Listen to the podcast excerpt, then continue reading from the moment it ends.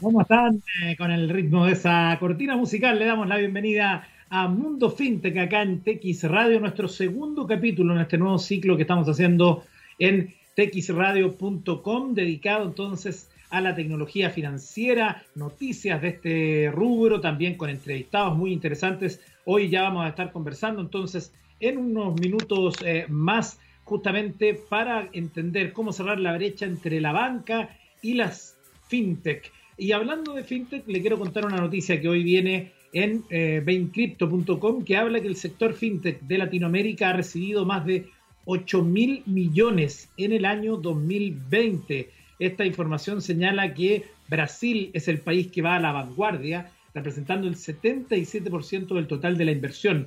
Le sigue México con un 16%, Argentina con un 3,6%, Colombia con un 3,5% y Chile con solo un 0,1% del total. Dichas cifras se basan principalmente a firmas relacionadas a pagos, préstamos y bancos digitales. Estos tres sectores acaparan el 95% de toda la inversión realizada en startups fintech latinoamericanas. Jan Smith, socio cofundador de Core Fusion, eh, aseguró que el panorama para estas empresas en la región continuará cambiando, por lo que en el marco creado por la pandemia del COVID-19 esas inversiones serán más que necesarias. Asimismo, en el informe se afirma que la llegada de nuevas regulaciones puede afectar positiva o negativamente a las criptomonedas y a las tecnologías de blockchain. En cuanto al ecosistema fintech argentino, que suele destacar en cuanto a adopción de criptomonedas y blockchains, se puede decir que 118 firmas han recaudado casi 300 millones de dólares en su conjunto, destacándose por la categoría de pagos. Entre las firmas estudiadas en toda la región, 25 destacan entre las demás y tres de ellas corresponden a dicho país, Ualá, Ripio y Afluenta. Al mismo tiempo, Smith da crédito a Argentina por el rol de sus programadores, pero advierte que para estas firmas habrá retos mayores en los próximos 18 meses. Respecto a la regulación en Latinoamérica para las industrias fintech, en la actualidad se dice que las empresas están buscando nuevos métodos para sacar a flote la vida financiera de sus respectivos negocios y las empresas fintech han tenido que sobrepasar algunos obstáculos, aunque eso no les ha impedido avanzar y expandirse. Por otra parte, tal como mencionó Smith, la regulación de este tipo de tecnologías en los distintos, distintos países es algo con lo que tendrán que lidiar de forma inevitable. Así, por ejemplo, en México se está planteando la creación de una dirección general para la supervisión de instituciones de tecnología financiera, lo que supondrá una mayor supervisión legal para las fintech que operan en ese país. Por otra parte, los reguladores de países como Chile, Colombia y Paraguay ya han puesto sus ojos sobre las criptomonedas, las blockchains y las tecnologías financieras en general, con miras a construir la regulación más conveniente al respecto en sus territorios. Claro que estos planes pueden ponerse en pausa por un buen tiempo debido a la emergencia ocasionada por el COVID-19 en Latinoamérica. Información entonces relevante respecto a eh, este monto de 8 mil millones eh, que ha recibido en 2020 la, eh, el sector fintech de Latinoamérica. Bueno, vamos a ir a otra información que también tiene que ver con mundo fintech, pero también con una adquisición. Despegar recibió una inversión de 200 millones de dólares y compró la fintech brasileña Coin. Esta noticia que hoy trae Cointelegraph habla que la empresa Despegar reveló la adquisición de esta, de esta fintech brasileña Coin. Por otra parte, supo que también recibieron una inversión por 200 millones de dólares. El artículo dice que Despegar y Coin han trabajado juntos desde principio de 2019 a través de la fintech. Los brasileños que reservan con Despegar pueden pagar sus viajes en cuotas. Su modelo de negocio se basa en reservar ahora y pagar luego. En este sentido, desde Despegar afirmaron que la adquisición de Coin es para mejorar los servicios financieros para sus clientes. Este trimestre pasado nos vimos afectados no solo por la caída natural en la demanda de viajes, sino también por las restricciones impuestas por distintos gobiernos de la región, que en algunos países fueron bastante severos es una de esas informaciones entonces em, que eh, trae hoy justamente Coin Telegraph en relación a la industria fintech. Bueno, y antes de irnos a la música, le cuento que El FinTech lanza tarjeta de crédito digital postergada por el COVID-19. Se trata que el Smart Bank mexicano Capital lanzó este martes su tarjeta de crédito digital con la promesa de no cobrar comisiones ni anualidades con el fin de estimular el consumo. El lanzamiento estaba contemplado para abril pasado, pero el impacto de la pandemia en la economía global retrasó la presentación del producto, mismo que estará disponible físicamente a partir del 21 de septiembre. Y ahí cuentan entonces lo mismo en la cuña de eh, René Saul, director de Capital. Eh, según Capital, en su primer día se tiene en la lista de espera a 10.000 clientes que representan el 65% de sus usuarios que ya cuentan con tarjeta de débito, quienes podrán empezar a usar el producto digital a partir de la segunda quincena de septiembre. En entrevista con Forbes, Raúl Saul, director de Capital, resaltó que la inestabilidad en el entorno global afecta la decisión del lanzamiento. De esos 43 mil, yo creo que vamos a aumentar un 30% más, dice. Para obtener la tarjeta tendrá un convenio con Mastercard. Solo se requiere ingresar nombre y RFC a través de su app y así como presentar digitalmente comprobante de ingresos y una identificación oficial. El trámite, asegura Saúl, dura alrededor de cinco minutos. La, información se consulta en el buró de crédito con autorización vía SMS del cliente. A agosto la FinTech registra 43.000 usuarios, como decía este caballero, un crecimiento del 34% en relación a cifras previas a la pandemia. No obstante, el pronóstico de usuarios para el fin de año es, se ajusta entre 60 y 80 mil usuarios frente a los 100 mil que se plantearon en marzo. Saúl adelantó que la próxima semana presentarán una alianza con un banco mediante el cual los clientes de Capital podrán utilizar sin costo cajeros automáticos. Vamos a ir a la música acá en Mundo FinTech y estamos de vuelta entonces con más información y con una interesante entrevista. Nos vamos a escuchar Stage Fright de Def Leppard. Estamos de vuelta en Mundo FinTech y a esta hora de la tarde vamos a darle la bienvenida a nuestro invitado de hoy.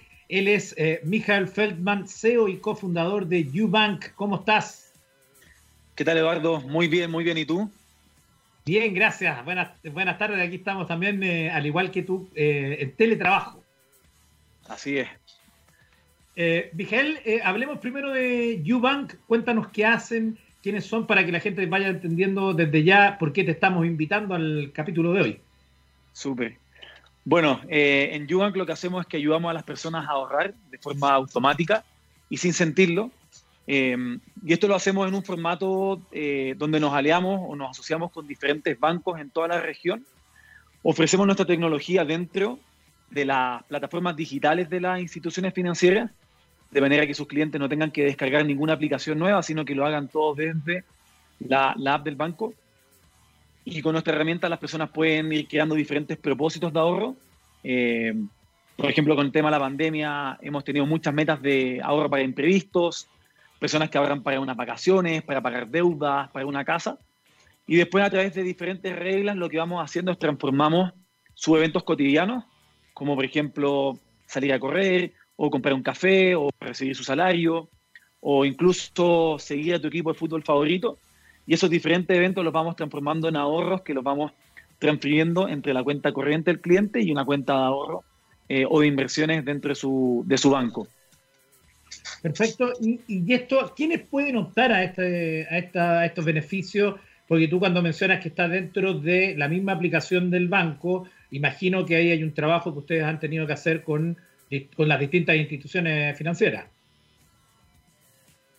Modelos B2B, le vendemos esto al banco y los clientes de ellos son los que tienen acceso a, estas herramientas.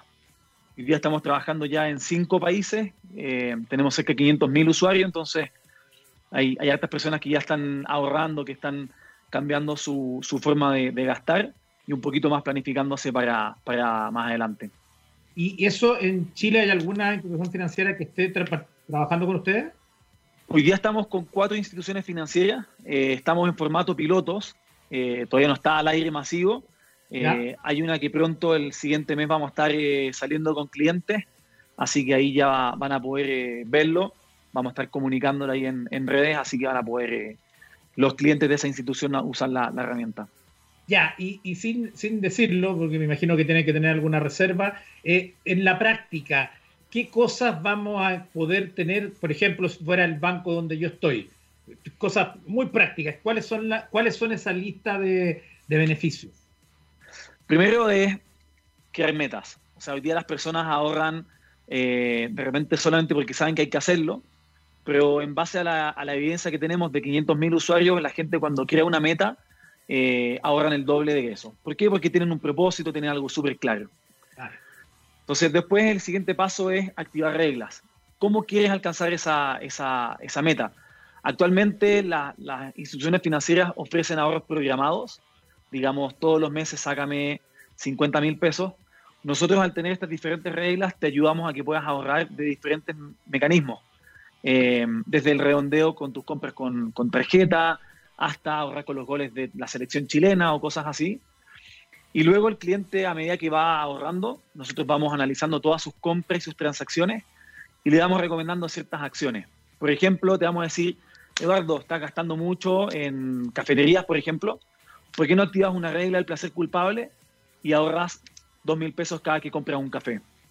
De manera que vayamos ahí un poco equilibrando el, presente y el futuro del cliente. Y ahí después ya vienen todas las tasas de interés que el cliente va ganando por mantener el dinero en, estas cuentas bancarias. Y, en el sentido de cómo se hace esta relación, el feedback entre el cliente y ustedes, o eh, a través de la plataforma, eh, hay que llenar algún, eh, alguna, o responder alguna encuesta, una entrevista. ¿Cómo va aprendiendo el sistema de, de los usuarios, digamos? Nada, el cliente la verdad que para él es súper transparente. Dentro de tu aplicación bancaria vas a encontrar quizás una solución que se llame ahorro automático o como el banco le quiera llamar. Tú entras y empiezas a hacer este proceso que te comenté, de activar metas, reglas y seleccionar las cuentas. Eh, nosotros cómo aprendemos de los usuarios, porque a través del banco vamos recibiendo todas las compras que el cliente va realizando y ahí usando inteligencia artificial vamos analizando las compras del cliente en diferentes profundidades desde recurrencia de compras, gasto recurrente, eh, tipos de comercio donde van gastando. Vamos analizando para qué le gustaría ahorrar a esa persona y si es que está acercándose a tiempo o va muy retrasado. Y sobre eso nosotros vamos generándole todas estas recomendaciones personalizadas. Oye, eh, hablemos un poquito, ya vamos a entrar de lleno en, nuestro tema eh, al que te hemos invitado para hablar en general de cómo está esta situación, el estatus entre la banca y la fintech. Pero me gustaría preguntarte sobre la inteligencia artificial. ¿Cómo ha sido esa experiencia de entrenar esa experiencia artificial? ¿Cómo ha cambiado desde que, no sé cuándo será el origen, cuando comenzaron a trabajar con ella, pero ya deben tener una experiencia respecto a eso? Y cuéntame un poco cómo ha sido eso. Por supuesto. Mira, comenzamos yo creo que de la forma más tradicional, eh, todo manomático, como le decimos nosotros. O sea, tomamos las transacciones del cliente, la íbamos categorizando eh, manualmente a través de un Excel, eh, por ejemplo, para ir aprendiendo si una compra de restaurantes o shopping, que es uno de los inputs que vamos usando. Y, a medida que fuimos ya generando volumen, nos fuimos dando cuenta que había muchas transacciones que no sabíamos a qué correspondían. Lo que fuimos armando fue un, motor que se conectara con Google, con Foursquare o con Google Maps, de manera de ir buscando esos nombres que tienen las compras del cliente y, y, poder entender con, información disponible en Internet a qué correspondían. Y una vez que ya fuimos aprendiendo de eso, fuimos ya automatizándolo. Ya hoy día estamos procesando cerca de 10 millones de compras mensuales de, los clientes, entonces ya llegamos a un volumen súper grande donde el feedback que van generando los usuarios que nos dicen, no, esto no es restaurante, esto es shopping, por decirte algo, eh, el usuario va corrigiéndolo y vamos generando este, este feedback de entrenamiento. Y después viene toda la parte como de recomendaciones. Y ahí también partimos súper manual. Eh, teníamos un calendario, analizamos los usuarios, les enviamos una notificación con una recomendación eh, individual, haciéndole seguimiento con un Excel. Y a medida que ya fuimos aprendiendo y teniendo evidencia de cómo funciona, lo alimentamos a un motor de inteligencia artificial que usa estos ejemplos para poder aprender y recomendar. Así bien genérico lo comento. Perfecto, ya ahí está entonces seguramente una experiencia que van a empezar a vivir varias personas en los próximos días y meses. eh, con esta, de este desarrollo que ha hecho Ubank y que va a estar disponible en las mismas aplicaciones de los propios eh, instituciones financieras. Eh, Mijael, vamos a hablar ahora de la industria en general porque estamos viendo a través de, por ejemplo, esto que tú nos cuentas que es bien asombroso y, suena muy interesante para los usuarios, estamos viviendo cambios en, el, en la relación ¿no? entre las personas y la banca y ahí es donde van a ser claves también las fintech. Em, ¿Cómo está el escenario mundial primero? Y en ese escenario mundial, ¿cómo está Chile? Y en el, escenario de Chile, ¿cómo está la relación de la banca y la fintech respecto al resto del mundo? Es una buena pregunta. Mira, nosotros, por ejemplo, bueno, yo estoy basado en México, em, donde comentaste súper bien antes en, la, en la intro un poco cómo se ha desarrollado la industria aquí. Y, pongo de ejemplo México como, comparado con Chile. México tiene, como comentaste, una regulación, se está viendo generar una, una, un área específica para regular a las fintechs, que le hace muy bien a la industria, porque yo creo que el, generar certeza y, y, quitar la incertidumbre de una industria tan importante eh, solamente ayuda. O sea, las fintechs van a poder operar con un marco regulatorio, eh, los inversionistas van a estar más tranquilos sabiendo que su startup está o que su inversión está cumpliendo con todas las normativas. Y también los bancos van a tener más o menos claro qué cosas pueden hacer eh, su, competencia. Entonces, en ese sentido, México lo, ha desarrollado muy bien y, la evidencia de eso es la cantidad de dinero que se está invirtiendo en la industria, la cantidad de bancos digitales que están saliendo. Eh, no sé, resalto una con la cual estamos trabajando hoy día que se llama Flink, que, que ellos son el Robin Hood mexicano, como le han llamado aquí, eh, una plataforma de inversión desde un dólar y medio para comprar acciones en Estados Unidos. Entonces, toda esta regulación ha permitido que salgan modelos de negocio súper novedosos. Y, en ese sentido, la banca lo ha visto como una, como una amenaza, pero también como una, una oportunidad de poder colaborar.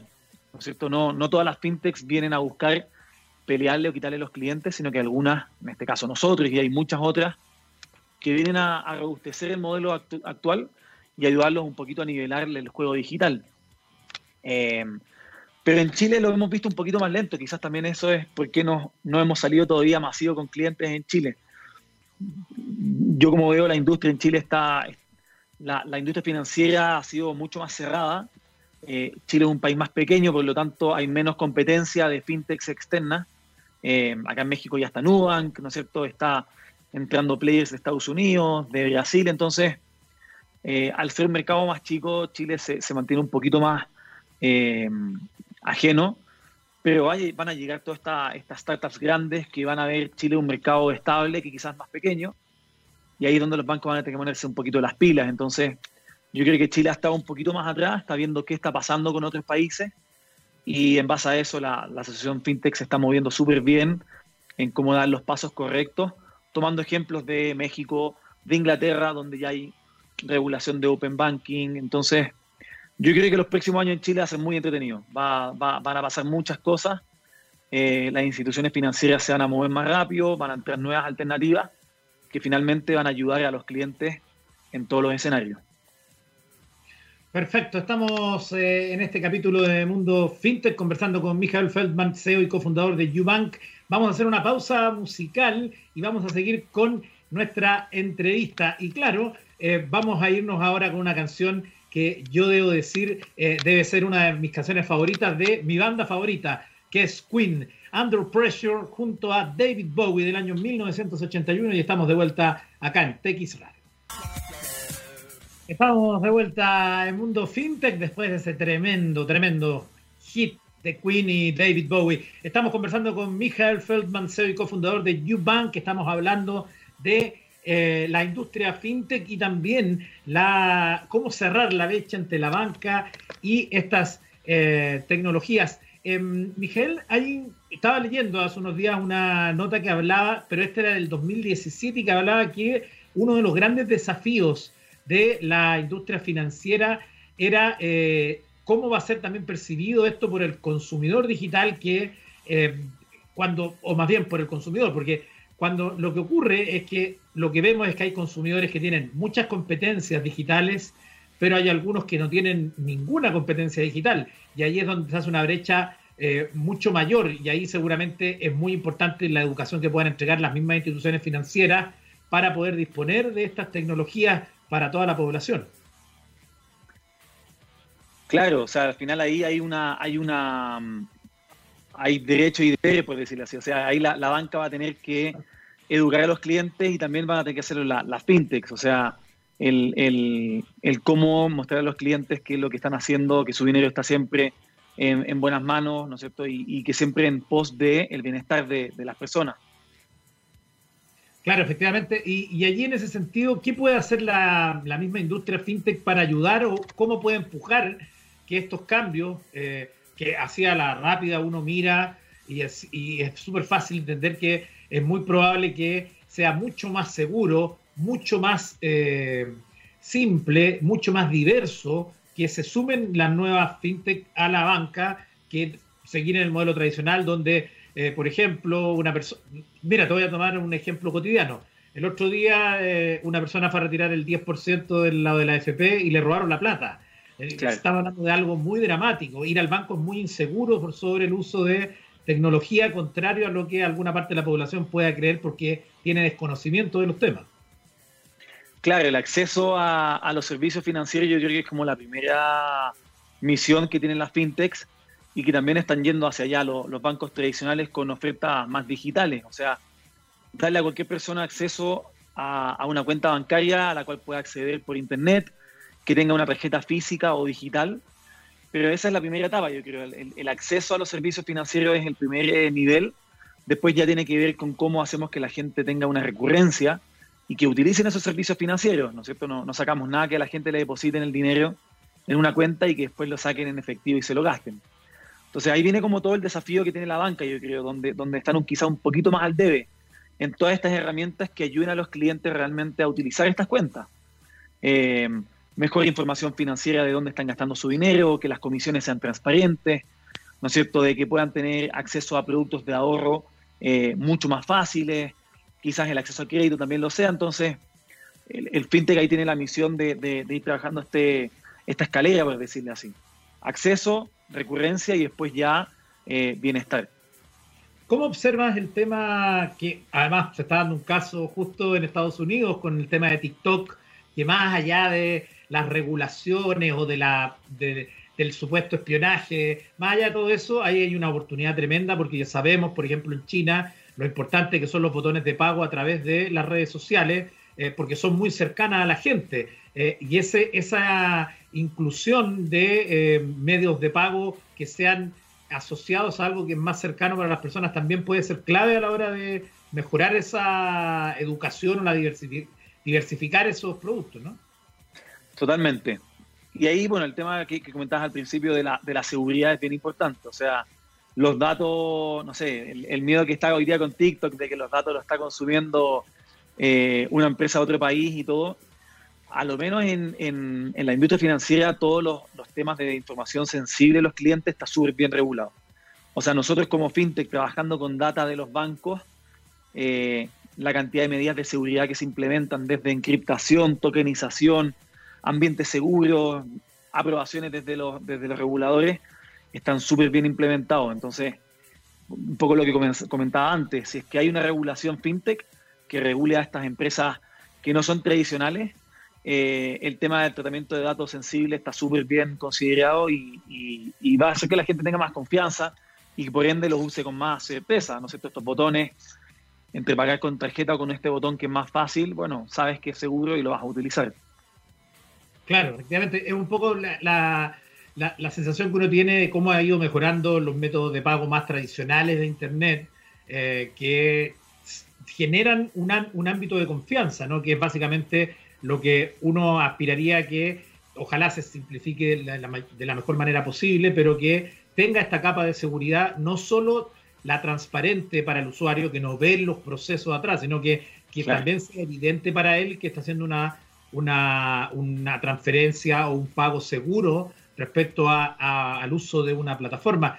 Eh, en, este sentido, tú como experto en esta, en esta industria, em, ¿cuáles son o cuáles han sido los principales desafíos que has tenido a la hora de, eh, de enfrentarte a la banca misma, es decir, de decirles, miren, tenemos este producto, tenemos estas soluciones, cuáles son los grandes problemas que se encuentran con su eh, con la contraparte, para decirlo de alguna manera. Bueno, los tiempos yo creo que es como el principal desafío. Eh, cuando uno es una fintech o una startup en general, uno está acostumbrado a moverse muy rápido y, hablar con los clientes y, identificando ciertos problemas, resolverlos súper rápido. La banca es completamente lo opuesto. Es una, una industria súper regulada, ¿no es cierto?, que, que, tiene muchos protocolos, que tiene servicios de repente legados, toda la tecnología eh, antigua. Entonces, eh, esperar que una, que una industria financiera tradicional, digamos un banco, se mueva rápido eh, es bastante difícil. Entonces yo creo que ese es el principal desafío que nos vemos nosotros enfrentados y yo creo que todas las otras empresas que trabajan con la industria tradicional.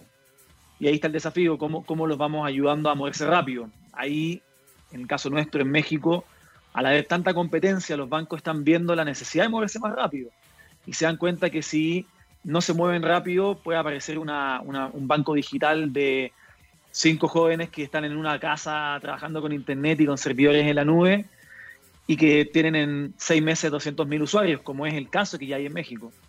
Entonces, un poquito los tiempos de la industria financiera, que son los principales desafíos, están cambiando. Eh, se están haciendo inversiones billonarias para que la industria se agilice en todo lo que son servicios en la nube, en conexiones de Open Banking, de API. Eh, y ese ha sido nuestro principal desafío, eh, los tiempos, cómo hacemos que los bancos se muevan más rápido y que no pasen años hasta que tomen una decisión. Eh, en, términos de pararse hoy de lo que ya se ha avanzado en este tema, ¿qué, ¿qué, escenario, qué perspectiva tienen ustedes para los próximos cinco años, por ejemplo, que es un plazo mediano, donde la pandemia además ha apurado todo en términos de del, canal digital en todos los temas, desde el delivery, el pago, entre otras cosas, catálogos, etcétera. Em, ¿Cuáles tú crees que van a ser las o cuál va a ser el escenario en los próximos años? ¿Cómo se va a ir moviendo esta industria eh, en las distintas en los distintos lugares donde va a impactar? Mira, lo, vemos nosotros con nuestros clientes incluso. Tenemos clientes en Colombia, en Panamá, en Ecuador, en México. Vamos conversando con ellos y los desafíos que tienen todos con el tema de la pandemia son los mismos. Eh, todos tuvieron que migrar todos sus servicios lo más rápido a, plataformas digitales. Todas sus proyecciones que tenían hasta el 2022, 2023, se cumplieron en tres meses, ¿no es cierto?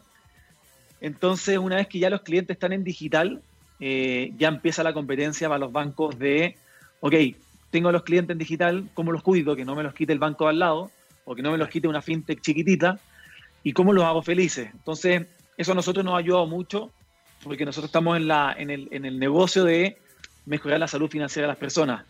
La principal barrera que teníamos siempre era que las personas utilicen los servicios financieros o que tengan una cuenta bancaria.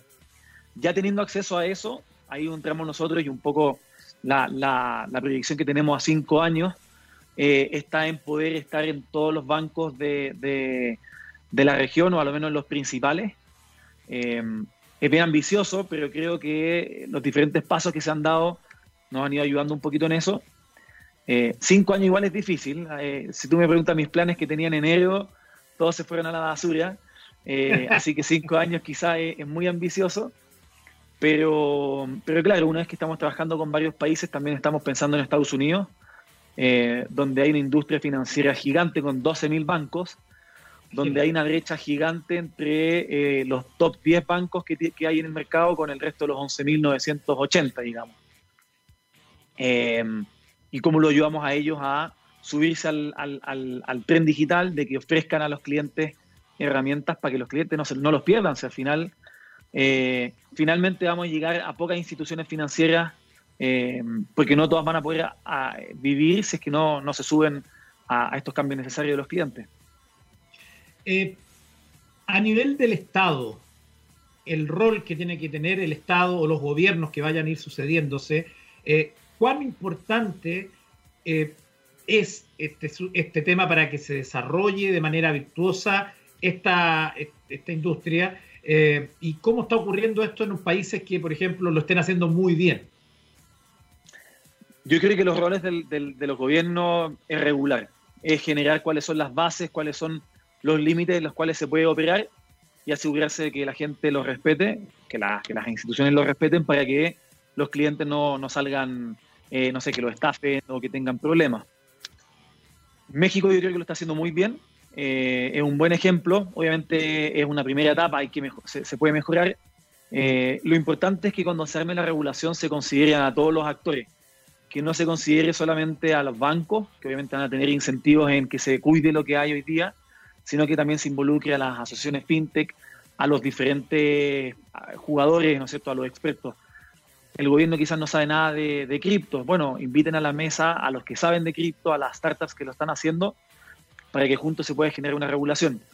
Ese tiene que ser el rol del gobierno, eh, más como espectador y como disponibilizar, ¿no es cierto?, todos estos, estos eh, actores terceros que son mucho más especialistas que ellos eh, en, que operen, pero siempre con un marco de seguridad.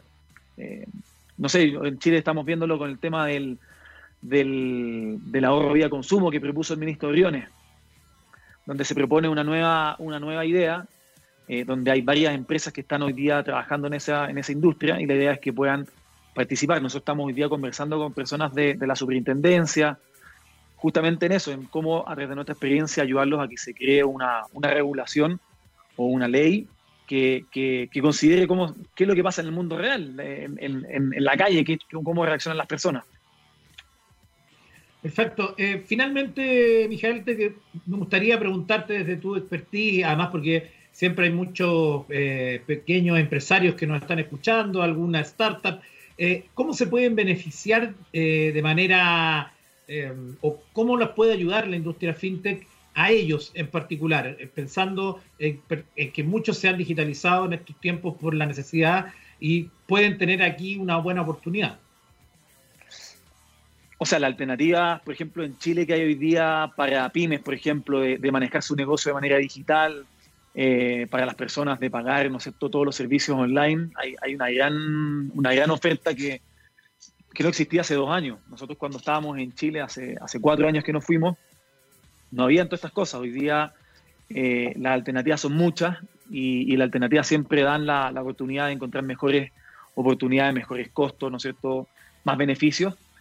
Eh, yo, creo que las personas deberían empezar a, a, cotizar, por ejemplo, ahí a buscar eh, dónde puedo sacarle más rendimiento a mis inversiones. Hay varias startups en Chile que están ofreciendo inversiones online, que quizás son con mejores, con mejores comisiones, eh, emisores, emisores de tarjetas de prepago para que compren internet. Entonces, yo creo que el, la, industria fintech se va a ir creciendo a medida que las personas confíen más en ello. Eh, conozco varias fintechs que hoy día están trabajando mucho en el tema de la confianza y que ahí, bueno, es cosa que, la, que los consumidores los conozcan y los prueben porque son experiencias lindas, son experiencias cómodas que la gente se van a sorprender y van a decir, wow, esto funciona muy bien. Entonces yo creo que ese es como el desafío, que las personas confíen en, estos nuevos jugadores eh, y, que, lo vayan probando. Perfecto. Michael Feldman, CEO y cofundador de Ubank, que te, queremos agradecer este contacto con TX Radio para hablar de algo tan eh, interesante y además un desafío súper grande también para nuestra sociedad. Muchas gracias por la invitación. Que esté muy bien. Igualmente, cuídense. Bye. Bueno, y en los últimos minutos, minutos de Mundo FinTech queremos también, como siempre lo hacemos al final, hablar de algunas informaciones del mundo de la tecnología eh, y que llaman la atención. Hay un, hoy en, en beta, eh, en beta.com, uno de los portales tecnológicos eh, que tiene más información al respecto, habla de que los datos de navegación anonimizados son un mito. Nos identifican de modo similar a los datos biométricos. Esto es según Mozilla. El historial de navegación web de un usuario consiste en la lista de sitios que, está, que éste ha visitado. Un usuario podría pensar que si no aparecen temáticas sensibles en el mismo es una información bastante inofensiva, pero no es así ni mucho menos. Según el experto en privacidad Lutzak Olechnik, dice, comillas, los historiales transmiten abundante información sobre el usuario hasta el punto de poder extraer información psicométrica o demográfica. De algún modo, el historial de navegación se parece por su singularidad y estabilidad a los datos biométricos. Estamos acostumbrados a ir a los representantes de las empresas tecnológicas que los datos que recopilan en Internet no pueden ser utilizados para identificar a los usuarios porque pasan por procesos de anonimización, en muchos casos basados en la agregación de dichos datos. Sin embargo, Olechnik, como muchos otros expertos en privacidad, lleva años advirtiendo contra la fiabilidad de dicha anonimización. En 2012 fue coautor de un famoso paper llamado ¿Por qué Johnny no puede navegar en paz? sobre la singular de los patrones de navegación web, que demostraba que los perfiles de navegación de cada usuario no solo son muy distintos entre sí, sino que también son particularmente estables. Ahora, tres ingenieros de Mozilla han querido reproducir y ampliar aquella investigación, ocho años más tarde, con un nuevo paper titulado ¿Por qué seguimos sin poder navegar en paz sobre la singularidad y la identificabilidad de, las de los historiales de navegación web?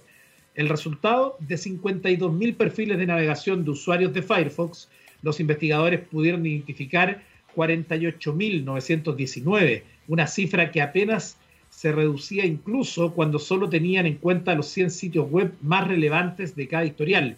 Olechnik, que ha publicado un análisis de trabajo de sus sucesores, afirma que se trata de una evaluación más rigurosa del problema que abordó en 2012, pero que aún así los resultados se mantienen. La tasa de exclusividad del historial de navegación web calculada utilizando métodos similares al de nuestro estudio resultó ser del 99%. Indica que los usuarios pueden ser reidentificados mediante técnicas de fingerprinting en el 80% de los casos. Tales cifras resultan sorprendentemente altas.